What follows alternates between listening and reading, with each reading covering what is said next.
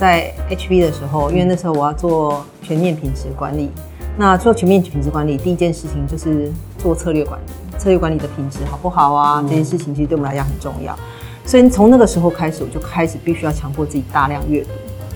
那从那个时候开始，我就发现，哎，其实阅读这里面，当你有工作需要去阅读的时候，其实你的吸收的能力更快，因为你是真的很有目的的要去解决一个问题的时候，那你就会变得非常有效率，而且书里面的东西好像都跳出来，对，会跟你说话一样，对，而且你会觉得说，这哎，这个我好像这个东西跟我的生活或者工作。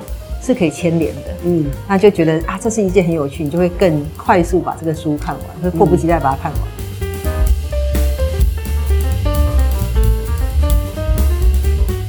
大家好，我是商周执行长郭以玲，今天我们来到微软，要访问微软的首席营运官 Flora 陈慧荣。其实啊，微软这十多年来啊，Flora 是第一位从台湾本土出身的这个首席营运官。那我觉得他很特别的，就是他用一个很柔软的姿态，可是他带领微软哦，其实创下台湾的台湾地区的整个业绩，还有整个的声势哦，都都是达到历史最高。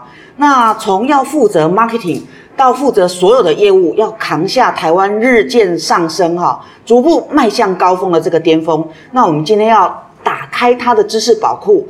问一问，到底阅读还有知识，在他带领团队的过程扮演什么样的角色？因为我们都知道，Flora 其实非常喜欢阅读，他每一周哦，听说要读几本书啊？有时候很难讲，就是看情况。但是我通常通常大概有三四本书在手上读哦，对，跳跃式读。好，所以我们今天要来谈一下 Flora 哈，她其实有一个非常勤劳的阅读习惯。那她是怎么养成这个阅读习惯？还有这些书到底对她产生什么样的影响？那我们现在就来聊一下，你这个习惯是从什么时候养成的？我呃那时候以前我在 HB 的时候，因为那时候我要做全面品质管理。那做全面品质管理，第一件事情就是做策略管理，策略管理的品质好不好啊？这件事情其实对我们来讲很重要。所以从那个时候开始，我就开始必须要强迫自己大量阅读。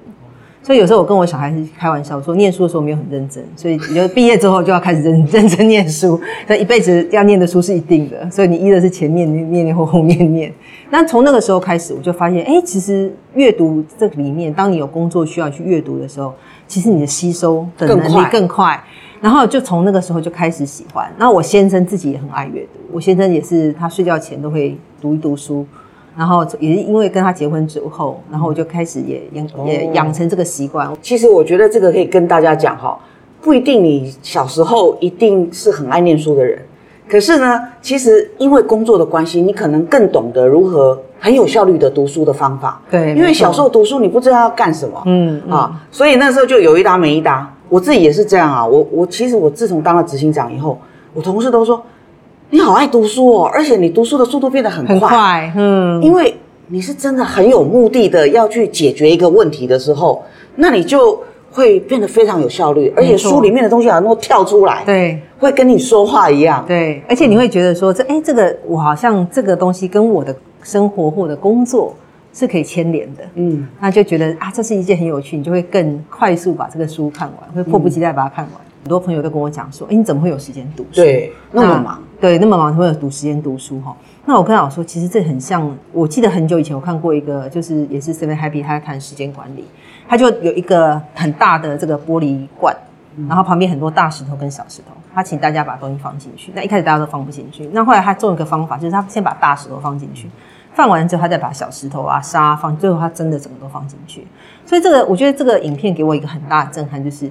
其实最重要一件事情是你，你最大的 priority 是什么？嗯，先把这个东西放进去，放进去之后，你其他的很多零碎的空间都可以用这些小石头、沙，你就可以都可以放进去。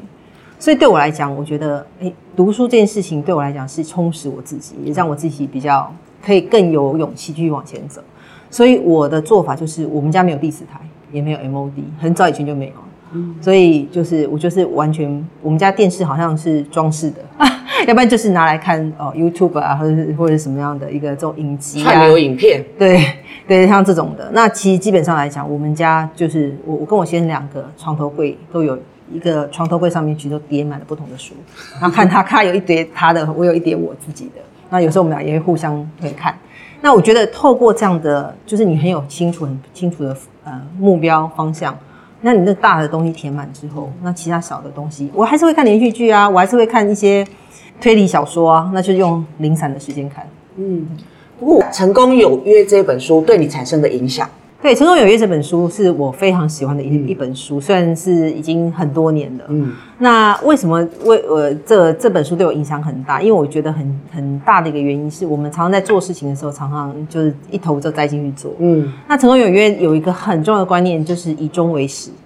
那所以在我上那次在上课的时候，呃，老师有叫我们做一件事情，就是你想想看，那时候我还很年轻，二十几岁的时候，他就说你想想看，当你有一天你到你的最后一天的时候，然后你在你希望你的墓志铭上面，人家在你的墓墓志铭上写什么？人家进来你的这个这个这个嗯仪式的时候，他希望每个人谈论你是什么样一个人。那那一次真的是给我一个非常大的一个震撼，因为我觉得哇，这我如果我从我自己的最后一天去思考，那回馈回推回来，那我的整个人生，我希望是一个什么样的人生？那对我来讲，我就很有清楚知道说，哎，我要往哪个地方走？那哪些地方是我的价值观？尤其是在很年轻的时候，我觉得那时候接触这本书，让我设立当时的价值观。然后我我自己回过头来再看，这这么多年再回过来看的时候，我觉得很有趣一件事情是，我的价值，我的这个以终为始的这个目标，我其实一直都没有变。那这也是让我觉得很开心的一件事情。哎，这个真的很重要哈。呃，其实这个柯伟这本书真的好久了，嗯可能真的很久。有三十年。差不多哦。哦，暴露我的年纪，不会，一点年纪都没有，因为我发现每个时代的人都在看这本书，，对，而且真的是不同的年纪、不同的情境去读这本书，都还是历久弥新呢。对对哦嗯诶那我问一下，所以你的墓志铭想要写什么？我我希望写的是莫忘初心，勇往直前。嗯，这件事情是让我觉得我永远要记得，说我为什么希望呃在这个世界上努力，然后希望自己告诉自己说自己就是一个很勇敢的人。有什么事情，只是只要想到的目标在那个地方，你就可以往前继续往前走。勇往直前哈，所以有目标，然后勇敢的往前走，这个非常重要。嗯，那可不可以谈一下哈？那你你呃升任这个首席营运官到现在多久了？大概一年。一年哈，嗯所以在这一年里面，你觉得你挑战最重大的目标是什么？嗯，我觉得其实最重大的呃目标是在于整个台湾的数位转型。嗯那我为什么会想要来做这个营运官？因为之前我其实是在 regional 的工作，那最主要的目的是因为希望真的是希望协助台湾的本土企业可以有个很大的转型，跟国际接轨。那这样子的话，才台湾的产业才有办法继续往上。因为其实对我们来讲，尤其是对于我觉得很多外企的高阶经理人，其实大家都有外派，很多多人都有外派的机会。嗯那我觉得我们之所以愿意在台湾这块土地继续努力，是我们对台湾的这个企业其实有很深的使命感在这个地方。嗯所以，我们真的是希望可以带他们转型，所以这个是我们真的是最大的目标，在这个地方。我觉得这个目标真的非常有意义，因为我们看到哈，太多台湾的企业在面临数位冲击的时候，其实常常不知所措，嗯嗯。而且尤其是转型的过程啊，根本到最后其实都不是 IT 的事情，对。其实到最后都是组织、系统、人心。对，所以文化，嗯，对，那微软在这方面其实又有非常丰富的经验，嗯嗯，所以如果你能够把微软的经验跟这些企业分享，我觉得真的是非常大的福音啊。嗯嗯，对嗯对。那我觉得另外一件事情，我们也必须要虚心学习，从客户的角度来出发。所以在嗯这个位置之后，我去拜访很多中南部很多的隐形冠军，很多的第二代接班的朋友，然后去了解说他们到底他们碰到的问题是什么。那他们的需求是什么？然后我们从我们的角度，我觉得其实他们能够做隐形冠军，其实真的有他们很棒、很厉害的地方。那跟我外商公司有很丰富的资源，这是很不一样的，所以我们需要去了解它，然后也从我们的角度怎么样，大家一起努力，在这个地方往这个目标继续发展。不过我想问你哈，你刚刚有提到一件事，就是说，其实书馆会给你勇气跟力量。对你可不可以多谈一下这个部分？嗯嗯嗯，对啊，因为我记得我几年前其实有，当然有工作会很沮丧的时候。那我那时候看了一本书叫《标杆人生》，是一个很有名的一个牧师写的。那其实那个牧那本书里面，其实也在想一件事情，就是你为什么到这个世界上来？那在世界上你的目的是什么？那我自己是基督徒，所以他也会谈到，就是说，哎，上帝造你的目的跟你的在你的身上的意向是什么？那那本书我在读的时候，我就真的是给我很大很大的鼓励。就从那个书里面，你会重新思考说，哎，其实你自己本身的价值，跟你自己本身的能力，那以及你到这个世界上一定有一些相关的一些 purpose。好，那你要怎么样往继续往前走？那我觉得那本书就给我一个很大的勇气，继续往往前迈进。那有一阵子，其实我我觉得书本也会是一个提醒，因为有一阵子呢，我其实是有点太 multitasking，就是多工，然后多工到最后，我觉得其实自己是很没有效率的。哦。然后那阵子呢，我就看了一本书叫《专注的力量》。哦。这件事情还被我先生嘲笑说：“专注的力量不是专注就专注，还需要学吗？”但是我觉得那本书是给我真的一个很大的提醒，就是说，如果你今天只是一个 single task，或是比较少的，你不要有那，其实你的你反而你的成果会更好，不会比这种你同时做很多事情，觉得自己棒的不得了的。其实它其实是有些科学的研究在这个地方的。所以那本书我觉得是给我自己很大的一个。提醒，然后让我自己哎觉得是蛮好的一件事情，他重新调整自己的生活目标。那时候直来的沮丧呢，其实是在于因为小孩子还小，然后我大概大概有一半以上的时间都在出差，然后要面临不同国家的文化，因为那时候我负责大中华区。所以，因为长期的出差，家里的状况，那小孩子那时候有一些过敏的这个情况，然后让我就觉得哇，那真的是非常非常的疲累，完全不晓得要怎么办才好。我想这个是很多的职业妇女都会碰到的。蜡烛两头烧，对对，心力交瘁。没错没错没错。然后可能会开始觉得很无力，嗯，然后又自责，对对对，会觉得很愧疚感，对，但是妈妈怎么没有陪在身边？她的一些重要的活动是不是没有会 miss 掉？觉得很愧疚。对对对，那所以那个时候书本就带给你的是，大概那时候我就也不知道为什么，那时候我就拿起这本书，然后这本书就给我很大力量。然后每天晚上我就，因为他这个那本《标杆人生》这本书有四十天嘛，就每一天看一节，然后给自己很多的力量，然后重新调整自己跟家里的这个这个嗯，这个就是跟家里跟工作的这个 focus。然后我觉得后来就真的比较好。我的我也很自豪一件事情，是我小孩从小到大他们的运动会、园游会、毕业典礼，我都没有 miss 掉，我都想办法回来参加。对，就是希望说他们重要的这个时间点，我都是在的。天哪，听你这样讲，我实在太愧疚了，我都没有参加。不过，你可不可以告诉我哈？所以标杆人生它最重要的概念是什么？标杆人生里面，它也是以圣经为主，有很多不同的章节。但是我觉得，嗯，当然每个人的信仰不一样。但是这里面给我一个很大提醒，从开始就是你这个人是什什么，然后你你的你为什么要到这个地方来？你的 purpose 是什么？然后你你接下来你接着觉得你可以做什么事情？那你做了什么好的事情？那从这里面去协助我重新，真的是等于重新去醒思自己这个人为什么要到这个世界上来？那我可以带给人家什么样的祝福？然后我又可以从这个世界上，根据我也也是一样以终为始嘛，就是我自己看看我自己的价值观、我的目标，那我要怎么样走到那条路？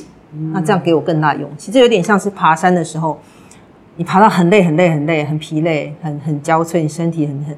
但是如果你的心里面有一个爬山到山顶上面的这个图像的时候，会更鼓励你往前走。哦，就是你知道山顶的风景的时候，对，你就不会为了途中的疲累跟渴很渴很匮乏而觉得绝望。对，没错。你是感觉很像那个，我听过，就是说在监狱里面的犯人啊，嗯嗯，其实怎么样的犯人可以过得相对好？就是他的牢房要有一个窗户哦，可以看到外面的。对他可以看到外面，所以他可以想望那个外面的蓝天。对对。那如果没有的话，他就完全没有一个未来的盼望。对，没错。他就会会被恐惧，整个就是监，就是把他囚禁住了。起来。那因为有那个窗户，就好像有了一个 hope，嗯，有了一个期待。嗯嗯嗯，对，就很像那个骑脚踏车。我以前有骑脚踏车环岛。然后骑脚踏车环岛的很重要一件事情就是，你不要只看着前面的路骑，嗯，你要看着旁边的风景骑，你才会有力量往前走。所以这个东西可以让你克服那个当妈妈的愧疚感吗？对，因为那时候我就重新思考说，好，那哪件事情是重要的？嗯，因为你不可能做到每个件事情都有那个哪件事情是重要的，那我一定要做。那哪件事情是我可以有 backup 可以来有人来帮我做。所以那时候我就我那时候就知道说，OK，好，小孩子的一些重要的东西，嗯，我一定要跟他陪伴。但是我也很清楚告诉他们说，我没有办法跟一般的妈妈一样，随时都在你旁边。那我们怎么样一起来克服这件事情？那我的小孩子有趣，我小孩子有一阵子我跟他说，哎，那妈妈不要上班好不好？嗯他不要，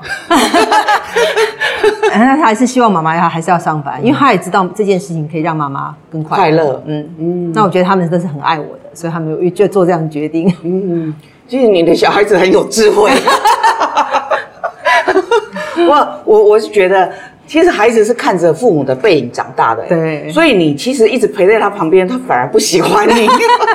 那妈妈越快乐，其实小孩子也会越快乐。对对。那如果妈妈在家里，其实每天就变成黄脸婆，然后一天到晚控制你，他反而更不开心了。对对。你是会根据你的当时的心态跟情境去选书，是不是？对啊，对啊，对啊。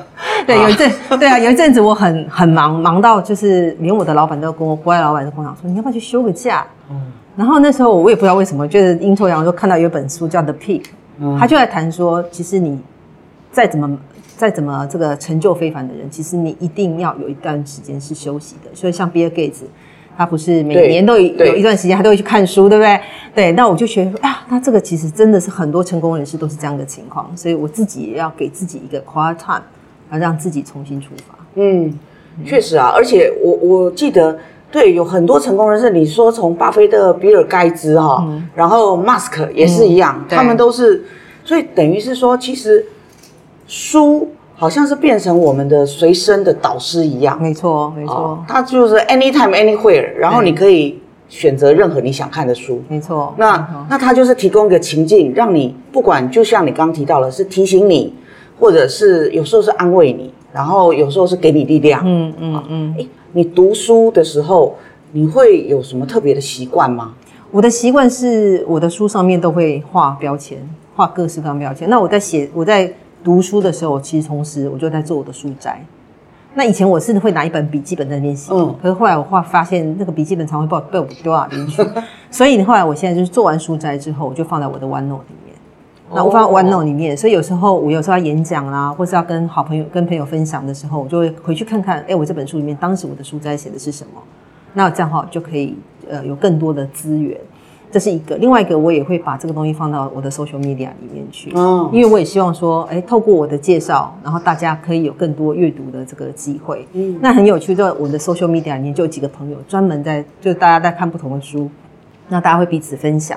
那有时候我们就哎，这样也蛮好的，这样子透过这样子一个的连接，那我们家家就彼此，这真的是可以更了解。哎，最近有什么好书可以看？嗯，所以以书会友，变成是啊，对，这这其实是又增加知识，然后其实感情又得到联系，真的是非常好。没错，这是因为，所以其实这是你形成你的 podcast 花想世界的缘由嘛？对，对，我们的我们那时候跟我们同事在谈，那我们在谈说，哎。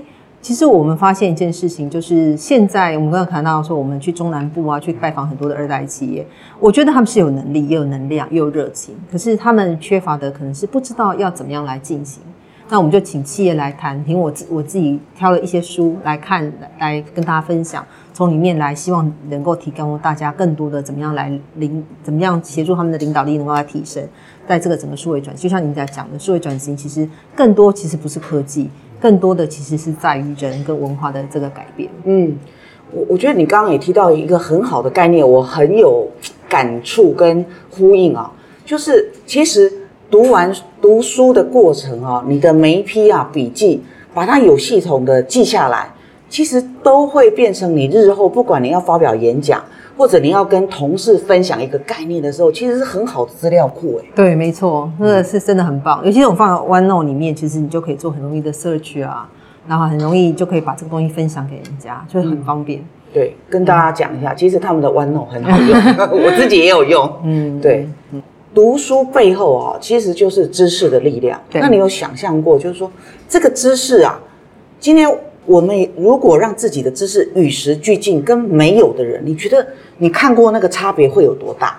嗯，我觉得呃，有读书其实会让你，就像你刚刚谈到监狱人可以看到一扇窗，嗯，你可以看到外面很多很多的世界，然后你会看到很多不一样的东西，甚至你可以把自己拉高到一个很大的高的高度。比如说我前阵子前前几年我在看一本书叫《二十一世纪的十二呃，我记得十二堂课吧，对，就是人力大历史的这个这个作者写的。那他写的观点，我没有说同意或不同意，但是他写的观点的确是给我一个非常大的一个提醒。他在谈说每个国家中间其实是自己的人类很厉害的地方是有一个想象力。那这个想象力呢，才会形成国家必比的这件事情，要不然这件事情其实都是不存在的。然后我觉得，哎，这是一个非常有趣、不一样的嗯观点。那这件事情就觉得，哎，我就让我去思考说，那人人就是这个每个人的心理到底是怎么想的，然后怎么样形成这件事情？就像有时候我们会觉得说。你就跟同仁在谈的时候，他会觉得说啊，这个件事情我就是这样子，好像他会困在一个框框里面。那你会提醒他说，那你为什么不离开这个框框？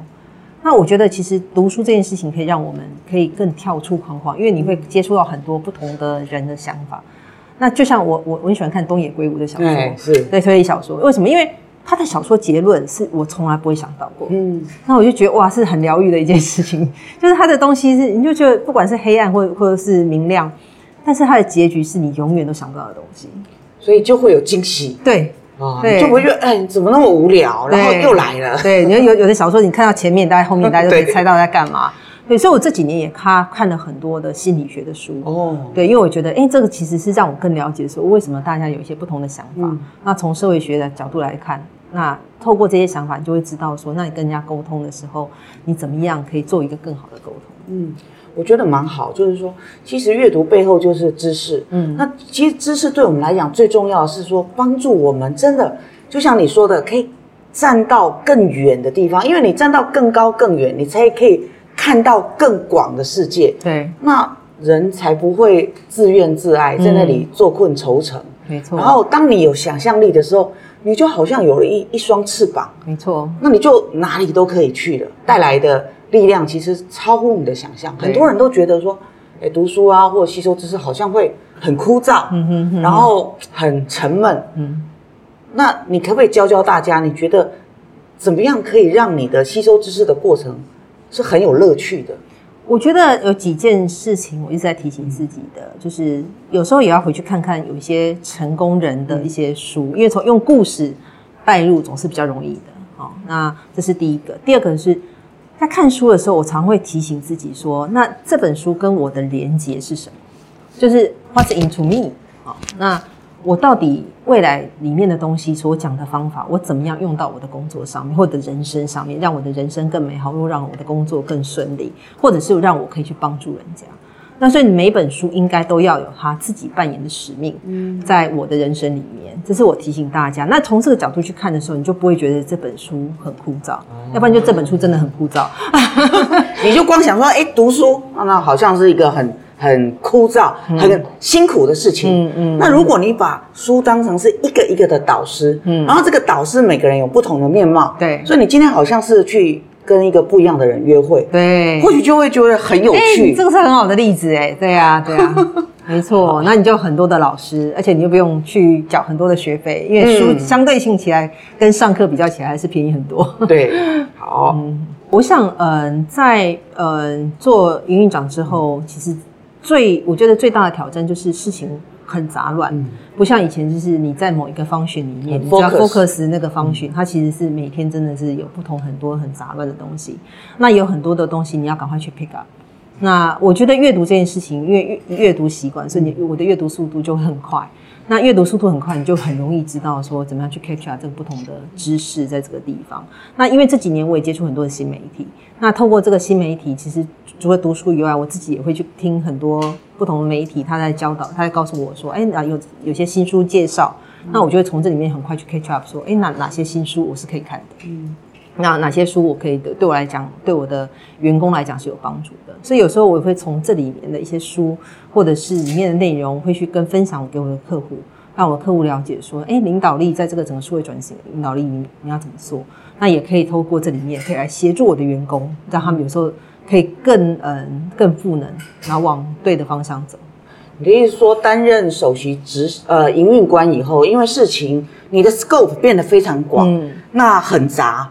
但是呢，借由书里面分享的知识，或者他的经验，可以协助让你周边的人，你可以去 empower 他们，对反而可以让很杂的事情自动找到它的秩序对，嘛。没错。比如说，呃，我前阵子在跟很多人分享了一本书《无限赛局》，哦，那很多朋友、很多的客户跟我们跟我讲说，跟我分享说，哎，他看了那本书，他听了我的 podcast 之后，他去看了那本书。那看了那本书之后，他发现说，哎，对，他的公司其实他的公司的目标应该是更高远的一个目标，而不是只是看短期。短期当然一定也很重要，因为企业要盈利。那但是他当他从比较高远的目标来讲，他自己就觉得他自己比较被服务。哎，我我觉得我这个倒是可以呼应你一件事哈，就是很多事情啊，你如果只看短期，它是麻烦一堆，嗯而且你找不到 answer。对，没错。但是你如果用一个长远的格局去看，其实他的决策就非常简单了。对，哦没错所以书本说实在，我觉得这个我我以前听过一个故事，我觉得非常有趣。以前有一个业务大将哈，他要去开拓中国的市场，嗯那一般大家都想说中国的市场，我就是送红包啊，然后请喝酒啊。嗯嗯可是没有哦，这个这个人他就是以书会友，跟你一样。哦那他那个时候其实就是办读书会，嗯所以他就请他的客户，他们每个月就读一本书。嗯嗯哎，没有想到，其实这个读书会比喝酒更能够凝聚客人的情感，而且让他们的共识更坚强。嗯嗯那所以他的业务很快在大中华区，其实他就拓展的非常快，后来就变成市占率第一名。哇，好棒我哦！这个给我很大的启发，就是说，哎，为什么跟客户交往一定是要喝酒或者送东西？对对对，你改变一个形式，其实它发挥的力量更大。没错，其实那时候我们的那个嗯 He Refresh 出来的时候，就很多的客户跟我们一起开读书会。嗯，那我们跟这些企业客户跟他们一些主管一起开读书会，也是把这样子的一个文化改型、造文化改造的这个、呃，把它带他们整个企业里面去。所以我们现在陆陆续续，其实我们也都会接到一些企业的邀请，跟我们一起跟我们一起办读书会，在他们企业里面。哎，对啊，我还记得，从几年前我们也常跟微软有那个早餐会，对对我觉得那形式也超好。对，没错，就大家一起吃早餐的时候听几个演讲，对，没错，又又有效率，然后其实大家又更有共识，对，没错，那个语言都很容易对齐。对，而且早上起来精神比较好。对，最最好的鸡汤。没错，谢谢。哎今天很愉快，谢谢谢谢。谢谢。